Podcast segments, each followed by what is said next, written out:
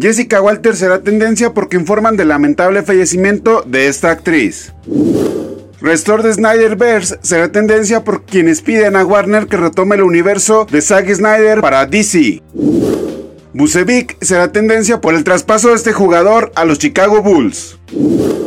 La película Black Adam será tendencia porque el actor Pierce Brosnan ha sido elegido para llevar el manto de Doctor Fate.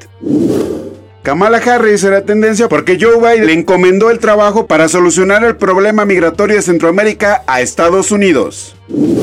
Todo esto es lo que será tendencia el día de mañana.